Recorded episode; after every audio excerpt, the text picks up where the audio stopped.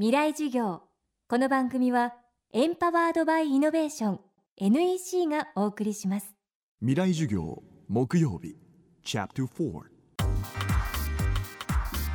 未来授業。今週の講師は日本経済新聞特別編集委員野瀬康信さん。日本全国の食文化ご当地グルメを長年にわたり取材。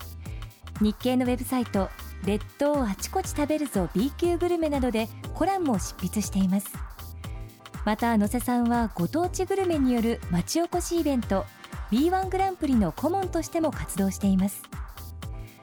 B1 グランプリは毎年秋に開催される全国大会の来場客数がおよそ50万人という巨大なイベントに成長。それを支えるのが全国各地のご当地グルメによる町おこし団体です。これらの団体は地域活性の新たな方法を示したと言えますがこれから先新たなご当地グルメが出てくる可能性はあるのでしょうか。未来事業4時間目。テーマはご当地グルメの条件。よそにないもの自分たちしか食べていないもの守ってきたもの。これが値打ちがあるんだと。地域共通の財産なんだというふうな、えー、思いでこれを使って町を元気にしたい地域を元気にしたいというふうな地元の人たちがいるということが大事なんですね。でいるだけではダメでリーダーが必要だし方法論も考えなければなりませんけれどもこれが間違えるとですねお店が中心になることなんですねその食べ物を提供しているお店の人たちが町おこしやるんだっていうふうに立ち上がることもあるんですけど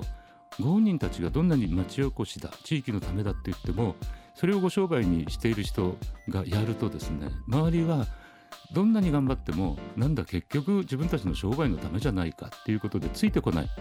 ケースが非常に多いです。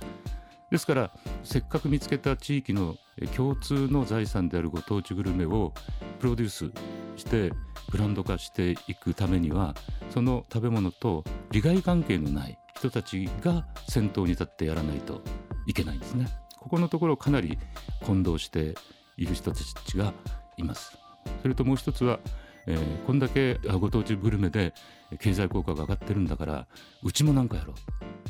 う無理やり探すあるいは見つからないからっつって作るこれはよく行われますけども作ると苦しいですなぜかっていうと新しく作ったものは最初は珍しくて地元の人も食べますけれどももともと食べてるものではないので食べさせ続けることが大変。ほとんどだから食べてくれません地元の人は。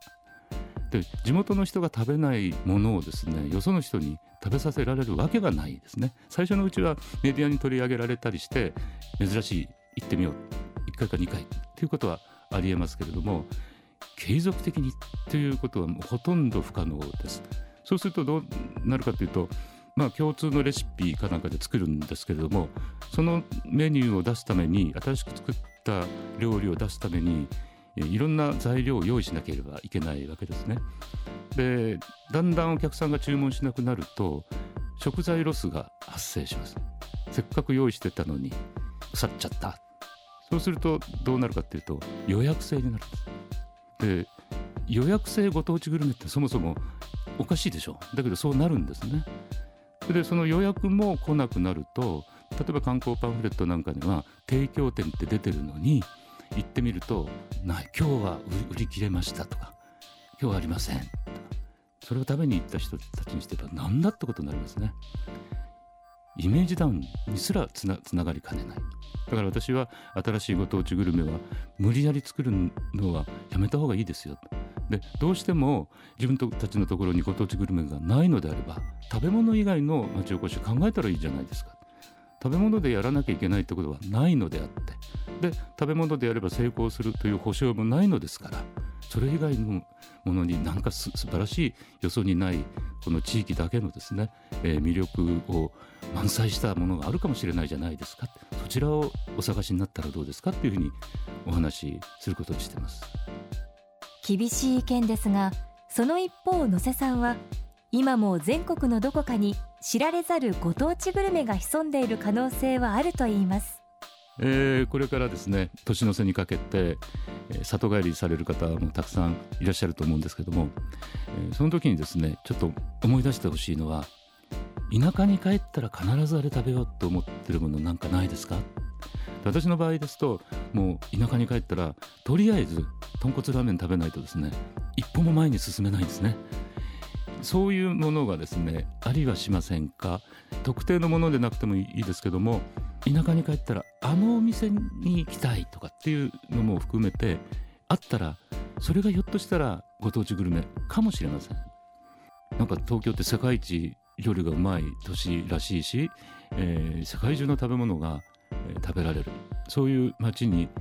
住んでいてもう毎日毎日いろんなものを食べているのにいるのに正月になったらあれ食べたいっていうものがあるっていうのは本当に素晴らしいしふるさとそのものですよね。未来事業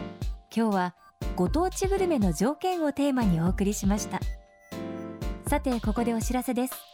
先日放送した FM フェスティバル2014未来事業明日の日本人たちへを再放送することになりました。山崎まりさん千住博さん伊藤豊さんをはじめとした日本の地のフロントランナーの貴重な講義です。聞き逃したという方ぜひお聞きください。放送は12月29日月曜日30日火曜日それぞれ夜8時からです。